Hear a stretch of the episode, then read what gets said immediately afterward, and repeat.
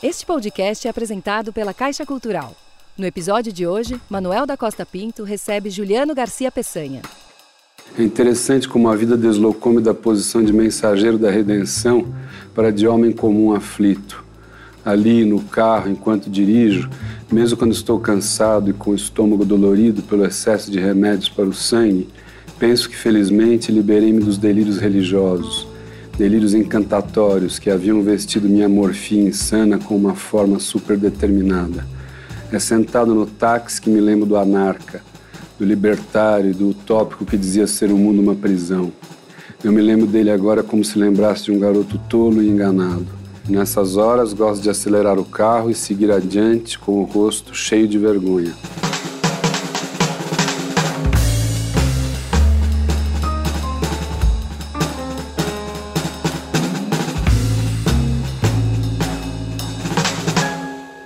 Bem-vindo Arte Um Contexto, recebendo hoje o escritor e filósofo Juliano Garcia Peçanha. A gente tem a participação de uma plateia que, antes da entrevista com o escritor, participa de um encontro literário que a gente discute a obra do autor que será entrevistado. Esses encontros literários são patrocinados pela Caixa Cultural e pelo governo federal. E se você quiser participar desse encontro literário, depois da gravação da entrevista com os nossos convidados, é só escrever para arte1.band.com.br. Vai ser um prazer ter você aqui participando do Arte 1 Contexto. E hoje é, depois de agradecer aqui a plateia presente, eu queria fazer a primeira pergunta ao Juliano. Juliano, você tem livros que incluem ensaios, narrativas, textos que você chama de poemas e que são poemas em prosa, poesia em prosa, mas tem uma coisa que chama atenção: você jamais fala, ou jamais você cria um texto de ficção no sentido estrito do termo, né? com uhum. personagens é, enredos. Né? Como é que é a sua relação, sendo um escritor, uhum. é, com a ficcionalidade da literatura? Por que, que você sempre fala de questões que são. É, que pressupõe-se que sejam questões muito arraigadas, pessoais suas? Uhum. É, eu, eu acho que eu comecei na literatura, essa coisa lendo diários, principalmente diários do Kafka. E como eu achava que eu tinha uma questão muito é, grave, né? Eu, de cara, sim, por fato de, de ler diário, já saía do como ser, né? o como ser da ficcionalidade, para essa questão mais é, autobiográfica, né?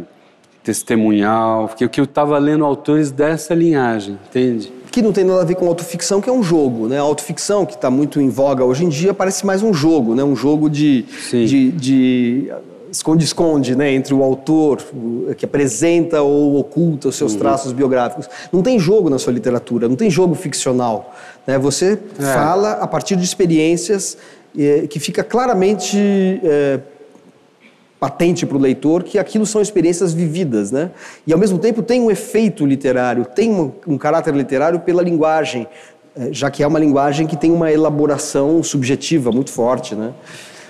Hoje até não sei se esgotei esse programa aí dessa escrita dessa linhagem, né, autobiográfica ou testemunhal, digamos, né? Mas era isso mesmo, não, não tinha essa ideia de jogo. Jogo né? literário. É era mais sair do, do como ser, né? Aí via esses, lia muito diários de, de Kafka e de Gombrowicz, né?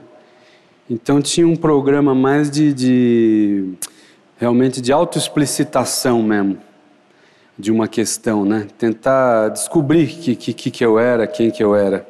Então acho que essa era uma aposta mais nesse sentido de uma investigação. O que, que deflagrou a sua escrita? Já se falou assim, eu estava mal, eu tava, tinha uma sensação de que tinha eu alguma coisa... Eu acho que era esse, esse, esses diários que eu lia, né? E aquela questão que a gente, às vezes, é, conversa quando se encontra, né? Da, de uma...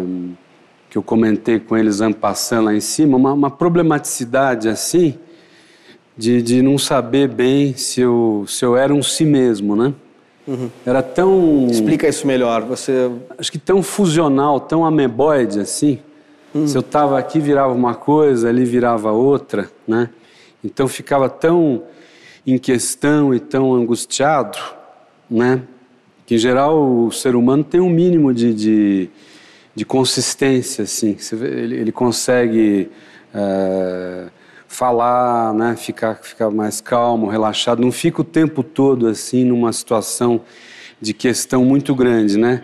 Eu, eu era assim, então eu queria entender o que, que era isso. Bom, você escreveu três livros que são Sabedoria do Nunca, Ignorância do Sempre, Certeza do Agora, é. compõe uma espécie de trilogia, trilogia, que depois se desdobra no Instabilidade, Instabilidade Perpétua. Mas esses três, sobretudo, eles têm a mesma estrutura, com textos de diferentes gêneros, mas falam sempre, é, giram em torno do mesmo ponto o tempo todo. Eu acho que isso é uma característica Sim. da sua literatura, pelo menos até um determinado momento. Você lê literatura que tem ficcionalidade, mas você não incorpora. É como se tivesse uma interdição para você. É como se fosse um, um, tabu. E a gente sente isso, uma espécie de dever hum. de fa falar de uma escrita de si mesmo. É isso? É uma espécie de de imperativo que você se autoimpôs? É, eu, eu, acho que era uma, uma escrita de, de investigação de si, né? Quando falta o si. Essa é a explicação da minha, desses primeiros livros, né? É uma literatura que eh, você se dobra sobre si para tentar se examinar, mas ao se dobrar aí, você encontra uma espécie de, de nada, né? Então, tem, é, uma, é sobre um, um sujeito que abortou, que é mais vazio do que o, o comum das pessoas, né? Então, basicamente era isso. E aí, em escritas... E, e aí eu tento entender de onde veio isso, que é isso, tento transformar isso numa coisa bacana, tá entendendo? Num certo momento, tento transformar isso numa aristocracia do, do negativo, né? Como se quem tivesse morto tivesse mais vivo do que quem está vivo Você está se referindo aos escritores do negativo, da recusa, enfim. Você, você, você... É, eu me via então, eu me amigava dessa linhagem. Tá, perfeito. A gente tem uma, uma pergunta que fala um pouco dessa, dessa linhagem. Você poderia fazer a sua questão? A gente percebe, né, nos seus textos, uma certa angústia, uma certa obscuridade que faz a gente pensar muito. E isso é um pouco de uma essência que a gente tinha lá na segunda fase do romantismo brasileiro, no romantismo alemão. E eu queria saber se você traz um pouco dessa referência nos seus textos. É, eu, eu gostava da, dessas coisas uh, profundas, digamos, no, no colégio, né? Inclusive, sabe que eu fui estudar direito por causa do Álvares de Azevedo.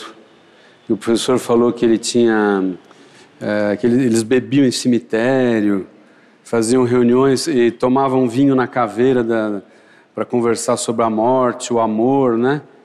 Eu era menino no, nos anos 70 e eu fiquei tocado com essa imagem, né? E eu tinha sempre essa uh, esse desejo aí de, de, tocar em alguma coisa, né? de, de, de, de, é, de chegar em alguma dimensão que não era puramente a, a dimensão banal, né? cotidiana, né? Hoje eu até busco a dimensão banal cotidiana. Mas, Mas aí, então tinha isso na minha, no meus começos. Você tem um, um, emendando uma pergunta na pergunta da, da Aline, é, você tem cita num dos seus textos dos, dos primeiros livros uma frase que é de um romântico alemão, que é assim, o que desaloja é o mais hospitaleiro. Uhum. Dá uma noção de que você procura uma espécie de é, negativo, uhum. uma habitar a, um, um lugar estranho a negatividade pura. É dizer, e é isso tem a ver, está em sintonia com esses autores, né? Eu acho que eu, eu, eu nasci já no, no, negativo, né? E essa coisa de estar tá sempre numa espécie de enigma no colégio, uma coisa enigmática me atravessando sempre, né? E depois eu tentei, com a literatura, transvalorar isso. Ao invés de ver isso como um problema psicológico ou uma questão de, de loucura, né? É como se esse, é, aquilo desaloja, você tenta fazer uma inversão de sinal, né? Aquilo que desaloja, em vez de ser uma coisa ruim, que você quer buscar o hospitaleiro, buscar um reconhecimento, você inverte o sinal e radicaliza, né? Então, é como se o sem lugar, o desalojado, fosse mais hospitaleiro do que ter uma, um nome, uma, uma, uma, uma, profissão, alguma coisa onde você se reconhece, entendeu? Então isso é uma operação que chamam em filosofia de transvaloração, né? Você tenta fazer o, o errado virá certo, o menos virá mais. Um filósofo que se tornou conhecido por isso é o Nietzsche, né? É, a gente tem mais uma pergunta sobre isso, sobre essa escrita do negativo que marcou a sua obra. Uhum. pergunta também da plateia. Eu queria saber se você conseguiu encontrar esse contorno e preencher esse vazio por meio da literatura, se, se amainou sua angústia, né? Se você conseguiu expurgar. Então, eu acho que não. Não, não dizer, não, não propriamente com a literatura, né? Mas uh, você vai vivendo, o tempo vai, vai passando, né? Vai, você vai incorporando, que eu chamo, vai ganhando corpo, vai, né, vai se reconhecendo em algumas coisas, adquirindo alguma força em alguma coisa, né? Vai caindo mais na, no mundo real, assim, do dia a dia, né, no mundo partilhado, aí você vai conseguindo nisso se, se, se colocar. Então, isso que na verdade vai vai, se, vai te transformando em alguém do mundo, né? Então eu acho que eu fui, fui caindo na direção do mundo, né? Então esses, esses grandes vazios, esses grandes buracos foram se remendando, vão, vão preenchendo, vai fazendo aquela tipo de cicatriz, né? A pele vai ficando mais grossa ali, né? Então esse ser só do, do buraco que está o tempo todo assim, naquele êxtase de uma de uma pergunta, sendo olhado por tudo, né? Num temor, assim, num tremor, ele vai ficando mais calmo e vai, vamos dizer, nascendo um, um sujeitinho, digamos, né? Que eu sou capaz de olhar para vocês, não ficar só sendo olhado e apavorado, né? Então isso é uma alquimia que é difícil de explicitar, mas não é só escrever um livro não, não resolve isso. E entra, entra vários A inserção aspectos. que você teve no mundo literário, pegando a, a, a pergunta dela é, por um viés talvez mais mundano, você acabou tendo uma, uma inserção no mundo literário culpa que sua. te tornou... Não, não é culpa minha. Te tornou, você foi convidado para Flip duas vezes tal. Isso, isso te deu uma, vamos dizer, um pouco mais de consistência é, emocional, subjetiva? Estava é, no seu, vamos dizer, caminho da Fica ambíguo.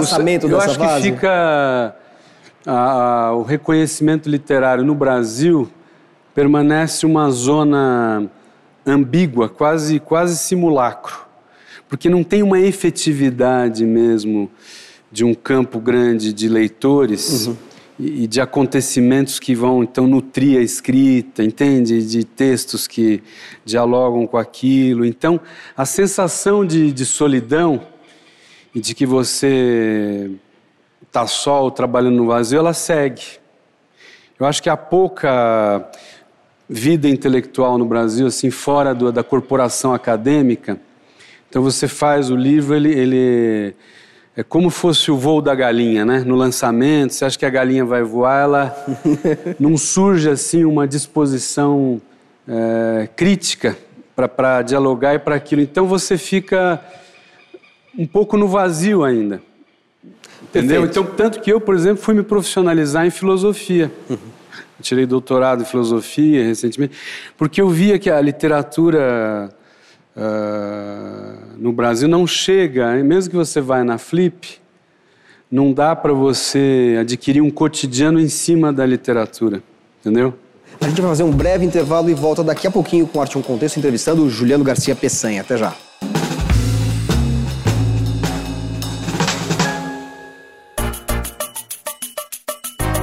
Eu acho que a gente faz arte porque a gente é otimista. Porque eu acho que a gente faz para uma, uma potência de transformação de algo. Eu disse o zero. O zero veio surgir na história da humanidade agora. Que zerinho preguiçoso, desgraçado. No podcast do Arte 1 Encontra, Gisele Cato conversa com um artista sobre seu processo criativo, sua trajetória e curiosidades. Nesta semana, o convidado é o violinista Yamandu Costa. As pessoas não querem e te ver tocar para te ver tocar. Elas querem fazer parte do teu toque. Podcast Arte 1 Encontra. Toda quarta, 5 da tarde, um novo episódio.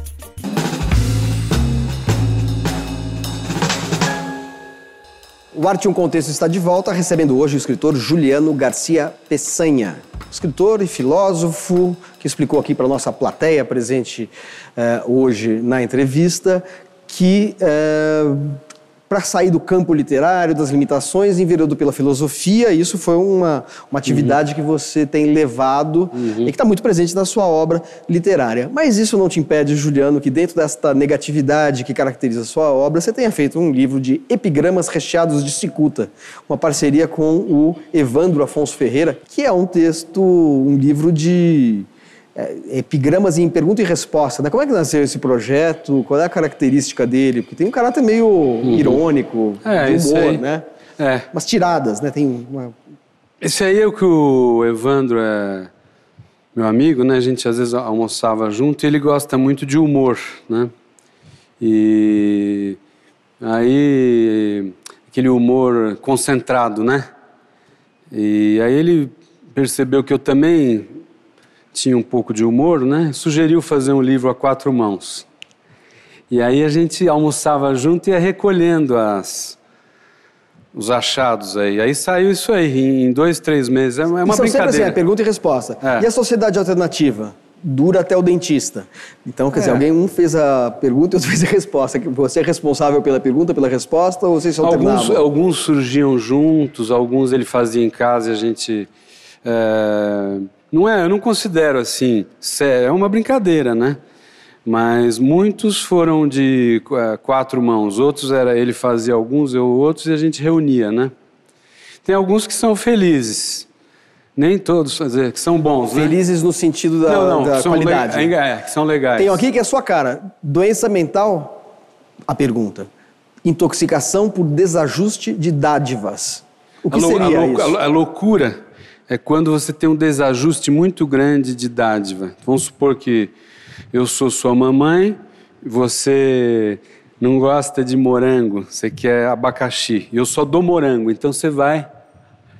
Você, você, você praticamente enlouquece, só toca a música que você não pode ter pelo seu corpo, né? Você vai ficando cada vez mais assim, é, assustado e sem lugar, né? Então a, a, a loucura é uma intoxicação por desajuste de dádiva. Mais ou menos é isso. Né? Você entende? O, o, o, o, leite materno, quando a criança incorpora o leite materno, é como se ela estivesse é, criando aquilo, né? O cuspir o leite, quando você vomita o leite materno, que você não passa para o mundo e fica nesse lugar da negatividade. O Arthur dizia isso. Agora, isso é uma coisa que você também encontra na psicanálise e eu sentia assim, na evolução dos seus livros que você foi progressivamente incorporando mais psicanalistas, uhum. especialmente o Winnicott, né? as, suas, as suas leituras e a produção dos seus textos. Né? Tanto que isso aparece de maneira muito, uhum. muito clara no seu livro mais recente, Recusa do Não Lugar. E a gente tem uma pergunta é, na plateia sobre esse novo lançamento, esse livro que é o último que você publicou. E queria saber sobre a recusa do não lugar. Seria uma superação das angústias dos outros livros, um amadurecimento maior na sua leitura, no seu retrato? É, eu acho que é isso mesmo. Que era aquela história do, do negativo, né? O, o buraco negativo, esse fora, né? Ao invés de você hiperinvestir isso, hiperinvestir isso filosoficamente, né? É, como alguém então que está é, fora do mundo, não se identifica com o mundo tal como ele é, com o mundo técnico, né? o mundo capitalista da, da mercadoria, né? Você acaba ficando numa posição assim de, um, de alguém que vai redimir a humanidade ou que porta uma notícia melhor do que essa, do que efetivamente é, né? Então eu acho que eu tentei nesse nesse livro uh, destruir essa posição, né? Que foi a que você tinha que sustentado eu, é, nos livros anteriores. Né? Eu acho que no primeiro livro o negativo ficava assim, numa, é, nos outros livros, lendo muito esses autores como Heidegger e tal, você acaba. É, acabei assim, então, fazendo essa operação de, do menos virar mais, né? Uhum. Do, do, negativo, uh, uh, ao invés de ser visto como uma, uma coisa que é ligada ao desencontro humano, né? Que você não, não, não, ficou assim sem ninguém te olhar, te ver, então você ficou meio sem lugar. Transformava isso filosoficamente em alguém que estava melhor do que o mundo tal como ele é, né? Isso acho que eu que eu fiz isso, eu tentei destruir isso nesse livro aí, Recusa do Não Lugar. Acho que a gente tem uma outra pergunta que tem a ver com esse tema também. Eu gostaria de, de saber se, por acaso, a inspiração do senhor ter escrito esses tipos de obras se deu fato de algum tipo de trauma ou alguma experiência negativa que o senhor teve quando mais jovem e nesse último livro até explicito bastante o trauma, sabe, a relação com a, com a, minha mãe, essas coisas estão bem claras aí, que essa, aquela, aquela que o Manuel perguntou, a loucura é um, é um desajuste de dádiva, né? Então você só cria um, um lugar para si, de algum modo, se você pode pegar algo do mundo que faça uh, algum sentido, né? Se tudo fica estranho, sabe, o insondável vira um um companheiro assim, você não consegue mais, o mundo fica impenetrável para você, né? Eu passei mais de 20, 30 anos assim, então tudo era enigmático, né? É só no momento que você pode abocanhar alguma coisa, que tomar aquilo como seu, que você consegue criar corpo, como eu falei, né? Então, para mim demorou para isso se dar um pouquinho, sabe? Então eu fui me criando muito com, essas, com esses autores, com essas leituras. Kafka, né? O, sempre escrevi meio tentando mamar no, nos filósofos para ganhar corpo, né? Então, agora, você se forma sempre a partir de coisas que, que você encontra no mundo. Não tem como você se gerar a partir de si, porque você é do zero, porque você pega a partir do que você encontra um livro que eu te dou, uma coisa, né? E quando, quando tem um mínimo de hospitalidade, você tenta se plantar ali, entendeu? É um processo de canibalização amorosa. Isso que é ganhar o eu, né? Mas isso envolve sempre a, o mundo, as coisas que estão no mundo, entendeu? Então tem o trauma, que é o, esse negócio de ter ficado sem o eu, tem a ver com o traumático, de eu não ter podido colocar nada para dentro, entendeu? E depois você vai, agora que eu já estou mais velho, tô, sinto um pouco de, de lugar assim. As coisas que eu acho que eu plantei em mim são praticamente coisas filosófico-literárias. Então, esse último livro eu tento comer, é, canibalizar o Nietzsche, devorar o Sloterdijk. Tentei Sloterdijk fazer isso. é um autor que você é. passou é. a ler também, que representa um pouco essa, essa virada, essa, essa virada, essa outra relação com o mundo, né? Essa virada desse filósofo, eu acho que é a virada da filosofia contemporânea. Eu acho que, sabe, a, a cada vez mais o, o, o mundo, como essa grande, como ele chama, tecnosfera, né, é, é alguma coisa inultrapassável. Então, as posições críticas anteriores do século XX têm que ser todas repensadas. Sabe essa coisa de que vai ter um, uma espécie de outro? Uhum. Escuta, mas você vai falar que nem o Fernando Henrique, esqueçam o que eu, o que eu escrevi? ou, ou, ou, é, ou para chegar no Recusa no Lugar tem que passar pelos outros livros que você escreveu também? É, essa pergunta é muito boa, né? É, no meu caso, foi acontecendo esse desejo de, de integração, né? E de aceitação do, do mundo, né? Uhum. Então mas por quê? O que diferencia a sua aceitação de uma aceitação alienada, vamos dizer assim? Eu simplesmente aceito as coisas tal como são, então eu vou para praça de alimentação do shopping center e vou assistir um, um filme blockbuster no, no cinema. É, como, boa. Como, como distinguir uma, uma aceitação de outra? Não é talvez passando pela experiência da recusa? É, eu nunca tinha pensado não, porque senão você... uma aquiescência do mundo, uma aceitação do mundo, você aceita o mundo, a vida como ela é, né? E você aceita é. ela com todo o pacote que ela implica, com todas as. Não significa dizer as que o mundo. ignomínias, etc. É, não significa dizer que, que o mundo está justo, né? Ou que estamos no, no, no, melhor dos mundos. Mas uh, muda a perspectiva do que é a luta nesse mundo ela perde uma dimensão, entendeu, messiânica, utópica, para ser uma luta mais imanente ao próprio mundo. Mais real, mais, é. mais pé no chão, mais concreta. Eu acho.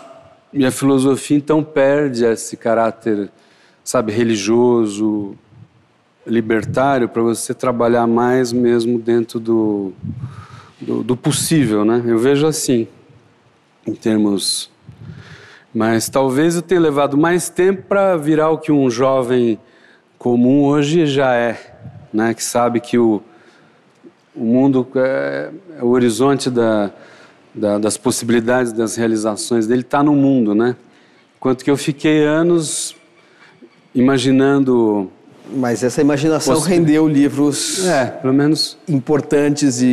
e, e, perturbadores, como são essa trilogia aqui, que foi reunida depois em Testemunho Transciente, né? junto com Estabilidade Perpétua.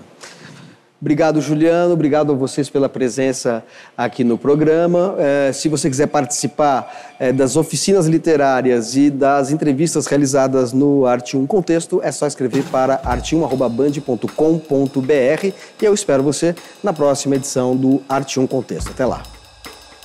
Esse foi o Arte 1 Contexto Encontros Literários. Direção: Iano Coimbra. A produção é de Andresa Pellegrini e Yuri Teixeira.